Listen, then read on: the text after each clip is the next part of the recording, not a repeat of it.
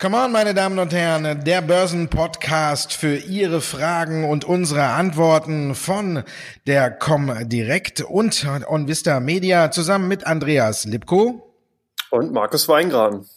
Es gibt viel zu besprechen diese Woche, Andreas. Gestern haben wir an der Wall Street einen hervorragenden Tag gesehen. Auslöser war Jerome Powell mit seinen Aussagen. Zwischen den Zeilen hat jeder daraus gelesen, die Fed bremst ihre Zinserhöhung, vielleicht Dezember noch eine, aber dann 2019 steht sie auf dem äh, Bremspedal. Also man denkt, es gibt weniger Zinserhöhungen. Wie hast du die Rede aufgenommen?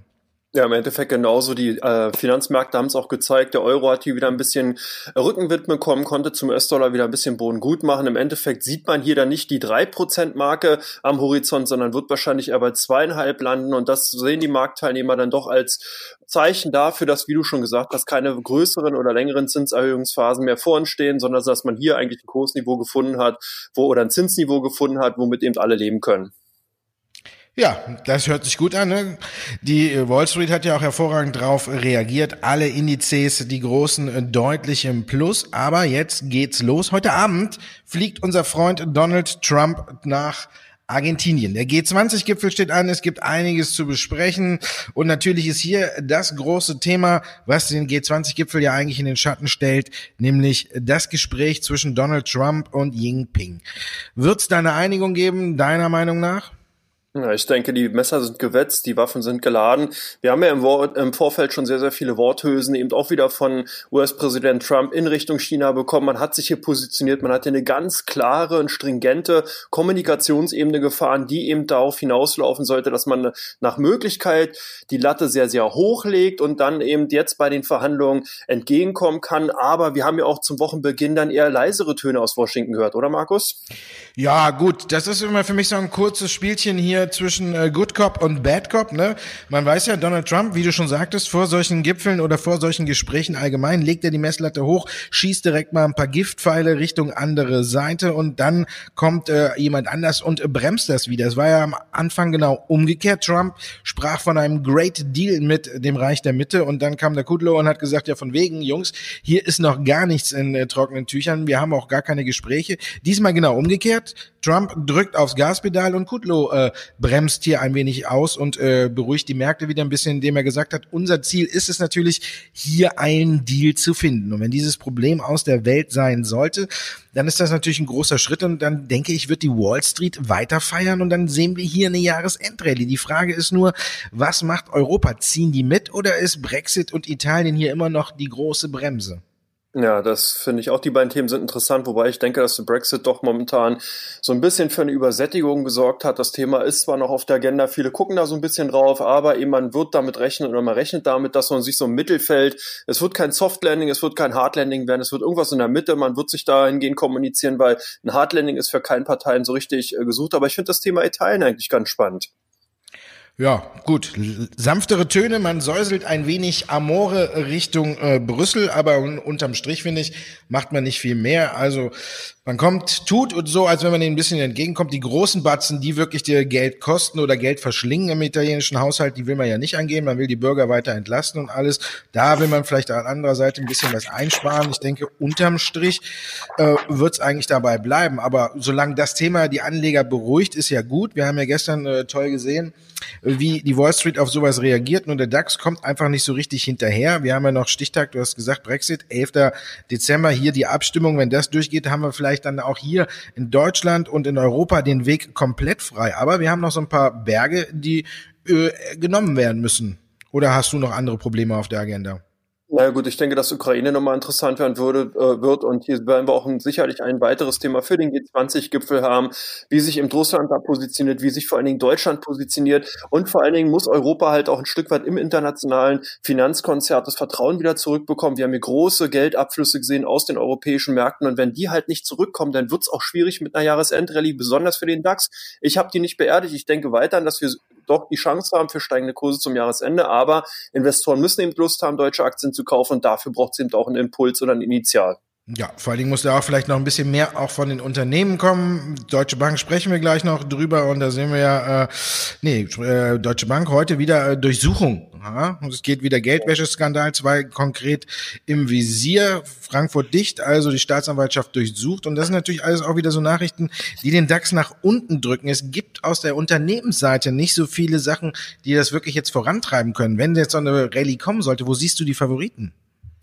Ja gut, im Endeffekt haben hier die Automobilwerte große Chancen, das äh, aufzuholen, was sie in den letzten Monaten ähm, verloren haben. Gerade wenn eben hier eine Einigung zwischen USA und China eben zustande kommen sollte, dann sind das so die Underdogs, die im Endeffekt dann wieder gekauft werden könnten. Ich sehe hier auch den Maschinenbau ganz vorne. Also im Endeffekt all die Werte, die ein Stück weit da eben abgeschlagen worden sind und die äh, bisher so ein bisschen das, nicht des Investors Darling oder Liebling waren, sondern die könnten eine Renaissance erleben. Aber es hängt eben viel wieder mal von Politik ab und ich glaube, dass Politik eigentlich eigentlich das Schlagwort für den Finanzmarkt 2018 jetzt war. Wir haben sehr, sehr viele politische Themen gesehen und das wird auch erstmal nicht abreißen.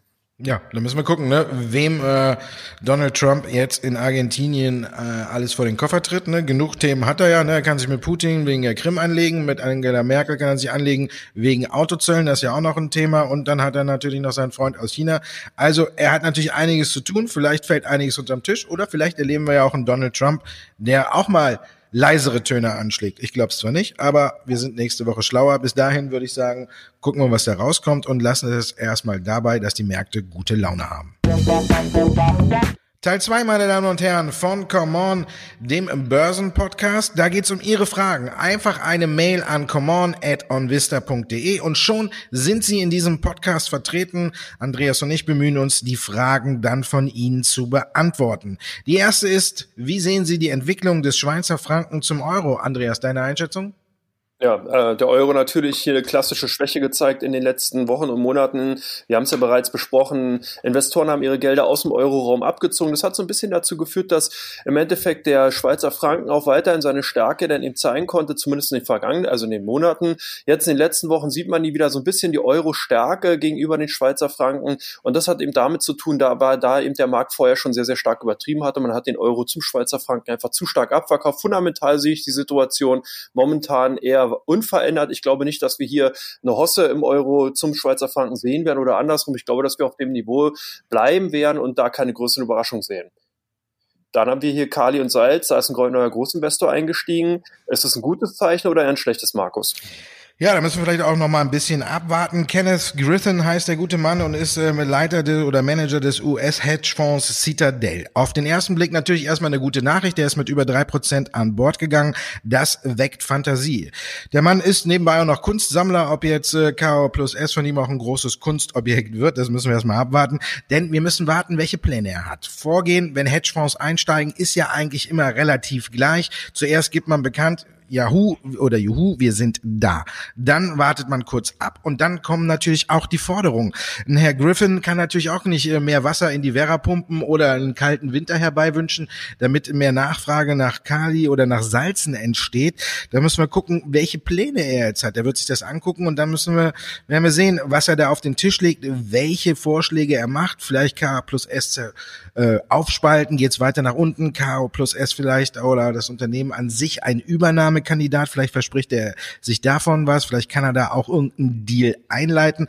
Also erstmal natürlich ein gutes Zeichen für die Anleger. Die Aktie ist gestiegen nach dem Einstieg. Wenn die Pläne kommen und die sich gut anhören, wird die Aktie natürlich weiter steigen. Für wen es ungemütlich werden wird, ist natürlich ähm, für die, für die Vorstände, die müssen sich jetzt mit dem Herrn Griffin auseinandersetzen und äh, dann gucken, ob sie mit den Plänen, die er ihnen dann präsentiert, zurechtkommen oder nicht. Aber ins unterm Strich für den Vorstand jetzt eine schwierige Angelegenheit, für die Anleger eher, denke ich, eine positive Angelegenheit, wenn da nicht jetzt äh, auf einmal so ein extremer Streit ent, äh, oder entbricht oder loskommt, dann müssen wir also erst nochmal abwarten. Aber unterm Strich ein gutes Signal erstmal. Continental gibt in dieser Woche auffällig viel ab, obwohl es eigentlich keine Nachrichten gibt. Die Gewinnwarnungen sind ja eigentlich verarbeitet. Ist was anderes im Busch? Ja, ich glaube, dass hier einfach der doch lange Sommer äh, auch in den Büchern von Continental die Spuren hinterlässt und zwar nicht in Absatz von Eis oder dem Eisverkauf oder Kauf generell, sondern hier werden Winterreifen eben zu spät gekauft und das ist eben ein sehr, sehr wichtiges Geschäft für Continental, dem Reifenhersteller. Hier ist im Endeffekt erwarten viele Investoren doch ein schwaches Wintergeschäft und somit dann eben auch äh, niedrige Gewinne oder niedrige Umsätze. In, äh, Analysten hatten gestern schon so teilweise reagiert und haben eben nicht offiziell, aber so in bestimmten Investorenkreisen erstmal äh, warnende Worte beziehungsweise so einen kleinen Hinweis darauf gegeben, dass man hier eventuell äh, in die eine oder andere Richtung agiert oder tätig werden könnte. Von daher die Aktie dann eben doch unter Druck gekommen und im Endeffekt dann warten viele Investoren an der Seitenlinie und gucken, was da wirklich kommen wird. Ähnliches Unternehmen, Tesla, ja mittlerweile fast schon Dauerkandidat in unserer jungen Vergangenheit, Verkaufszahlen in China eingebrochen. Aber was für ein Grund könnte das sein? Oder gibt es einen Grund zur Sorge? Ja, am Anfang der Woche natürlich ein bisschen Panik. Da kam über Reuters die Nachricht, Tesla hat im Oktober nur 211 Autos auf dem größten Markt für elektronische Fahrzeuge verkauft. Da sind einige hellhörig geworden. Tja, zwei Tage später kam dann ein gewisser Freeman H. Sender her, der ist Gründer und Vorstandsvorsitzender von WM Motors und der hat mal kurz gesagt zu CNBC, ähm, dass das irreführende Zahlen sind, dass man in äh, China auf die Zahlen nicht so viel Wert legen dürfte. Die, kann man äh, an allen Kanälen melden und er hat auch so angedeutet, dass man unterm Strich äh, da auch Zahlen angeben kann, wie man möchte. Das ist also ein Problem, was man ja eigentlich so ein bisschen aus China kennt. Also, die Zahlen stimmen mitunter nicht immer ganz genau. Von daher sollte man das Ganze nicht zu hoch hängen. Tesla selber hat sich dazu ja auch nur ganz kurz geäußert und hat gesagt, man müsste die Zahlen prüfen. So in der Hinsicht kann das nicht stimmen. Aber die Aktie hat jetzt auch nicht sonderlich auf die Nachricht reagiert, auch nicht auf die Gegen- äh, oder auf die Antwort aus China. Also ich denke, dass es kein Grund zur Sorge ist. Man muss einfach jetzt gucken, wie es weitergeht. Und es gibt ja auch noch eine gute Nachricht für alle Anleger, ähm, die Elon Musk gerne für seine vergangenen Tweets auf den Mond geschossen äh, hätten. Der will noch ein Stück weiter wegziehen, ne? nämlich auf den Mars. In sieben Jahren will er dahin aufbrechen. Also der hat wieder alle Hände voll zu tun. Aber ich denke, diese Verkaufszahlen aus China werden jetzt keine große Auswirkungen auf die Aktie haben. Dann haben wir noch die Cyberwoche bei Amazon. Normalerweise ja nur Black Friday, aber Amazon ist ja dafür bekannt, dass sie ein bisschen cleverer sind und deswegen haben die daraus, glaube ich, äh, ich glaube anderthalb Wochen gemacht, die Cyberwoche und es gab wieder neue äh, Rekorde. Das weckt natürlich Fantasie und die Überlegung, ob das Q4, also das vierte Quartal, das Weihnachtsquartal, für Amazon jetzt dann doch besser wird als von ihnen geplant. Ja, im Endeffekt sind für Amazon zumindest die Umsätze fast bis zum Mond geflogen. Nach Aussagen vom Management war eben der Black Friday und der Cyber Monday die beiden verkaufsstärksten, kräftigsten Verkaufstage in der Geschichte von Amazon. Das weckt natürlich Fantasie. Im Endeffekt vor allen Dingen, du hast bereits gesagt, die Cyber Week insgesamt Top-Umsätze und das ist ein schöner Indikator dafür, was sozusagen im Weihnachtsgeschäft für den Re Online-Reason äh, bevorsteht. Ich denke, dass man auch die ersten Kursreaktionen darauf schon als Indiz dafür nehmen kann, dass hier eventuell ein kleiner Turnaround stattfinden könnte und vielleicht sogar für die Technologiebranche, zumindest für die US-Technologiebranche, hier die kleine Rallye, eine Jahresendrallye einläuten könnte. Dann noch die letzte Frage. Wie lang oder welche Halbwertszeit hat eine Analystenempfehlung? Drei, sechs, neun oder zwölf Monate? Die Frage kam rein. Kann man das überhaupt pauschal beantworten oder muss man da von Empfehlung zu Empfehlung gucken? Ja gut, im Endeffekt ist es genau wie du gerade gesagt hast, man muss von Empfehlung zu Empfehlung gucken und vor allen Dingen sind Analysten natürlich immer eher bemüht, auf Investoren anzus oder Investoren anzusprechen und hier auf Investorensicht zu agieren. Das heißt, die Sichtweise ist eigentlich tendenziell immer eher in Richtung zwölf Monate, also langfristig. Es macht ja auch wenig Sinn, hier wirklich äh, äh Prognosen für einen kurzfristigen Zeitraum hinauszugehen, weil man dann von Quartalsbericht zu Quartalsbericht lebt, sondern versucht hier zu projizieren, herauszufinden und zu analysieren, wie eben Unternehmen aufgestellt sind aufs Jahressicht. Oder wie siehst du das, Markus? Ja, ich denke, die Halbwertszeit ist immer so lange, bis die nächste Analyse kommt. Ne? grundsätzlich vielleicht auf zwölf Monate angelegt, aber es gibt natürlich auch immer wieder dazwischen einige Sachen, die nicht vorhersehbar sind, wie eben ein schwacher Ausblick oder wie jetzt bei Apple zum Beispiel, das iPhone scheint ein Ladenhüter zu sein oder man veröffentlicht äh, mit dem Quartalsbericht, dass man die Verkaufszahlen nicht mehr nennt. Das sind alles so, so Fakten, die natürlich eine Analyse, die zwölf Monate gelten sollte, komplett auf den Kopf stellt. Also von daher muss man immer darauf achten, wann die neue kommt und dann ist natürlich natürlich die Halbwertszeit immer dementsprechend, wann der entsprechende Analyst nachlegt. Teil 3, meine Damen und Herren, die Most Wanted Aktien bei Comdirect und bei OnVista Media. Wir nehmen nicht immer die ersten drei, falls Sie da auch mal genauer hinschauen, weil dann hätten wir fast immer die gleichen drei Aktien und dann wäre diese Abteilung hier auch ein bisschen langweilig. Deswegen gucken wir unter auch mal auf Aktien, die den größten Sprung in der Woche hingelegt haben. Andreas, bei euch ein ganz heißer Wert, der gefragt ist, BASF. Ja, BASF doch hier immer wieder auch in den Schlagzeilen gewesen. Wir haben ja hier konjunkturelle Abkühlung in Deutschland, in Europa. Das spiegelt sich im Endeffekt auch im Geschäft von BASF wieder. Unsere Kunden haben darauf reagiert und haben die Aktie verkauft. Apple. Ja, hier gibt's auch Neuigkeiten. Angeblich will Apple das iPhone X, sprich iPhone 10, wiederbeleben. Mit der neuen Modellreihe sollte ja diese Reihe eingestellt werden. Da das äh, iPhone äh, X, XR aber überhaupt nicht läuft, will man jetzt kostengünstigere Varianten oder die kostengünstigere Variante austauschen. Man nimmt das äh, iPhone XR vom Markt und ersetzt es wieder durch das Apple X, also Apple 10, was ja qualitativ dann doch besser ist, für den gleichen Preis. Also die Billigvariante wird ausgetauscht. Vielleicht eine ganz gute Nachricht. Ich habe mir auch mal die Mühe gemacht und habe mir das angeguckt, wann immer wieder Zweifel aufkamen an Apple. Zweimal in der Geschichte bis jetzt, seitdem es das iPhone gibt. Beides Mal ist die Aktie zwischen 30 und 40 Prozent abgestürzt, als diese Zweifel am iPhone aufkamen. Aber beide Male ist die Aktie, hat sich die Aktie danach auch mehr als verdoppelt, als Apple das Vertrauen wieder zurückgewonnen hat. Also vielleicht nicht so schlechte Aussichten bei Apple. Gehen wir mal nach Russland. Gazprom. Ja, Gazprom hat ja hier mit Verträgen mit OMV im Endeffekt höhere Abnahmemengen erzielen können. Äh, Gazprom profitiert natürlich auch davon, dass der Erdgaspreis in Europa bzw. international stark angestiegen ist und man will davon auch die Aktionäre mit beteiligen bzw. beglücken, Dividendenanhebung. Hier läuft sozusagen alles rund, bis auf natürlich die politischen Querelen, die immer wieder solche Papiere aus Russland als klar hochspekulatives Anlageinstrument im Endeffekt dann erscheinen lassen. Aber insgesamt von der unternehmerischen Seite scheint bei dem Rohstoffunternehmen dahingehend alles zu laufen kaufen.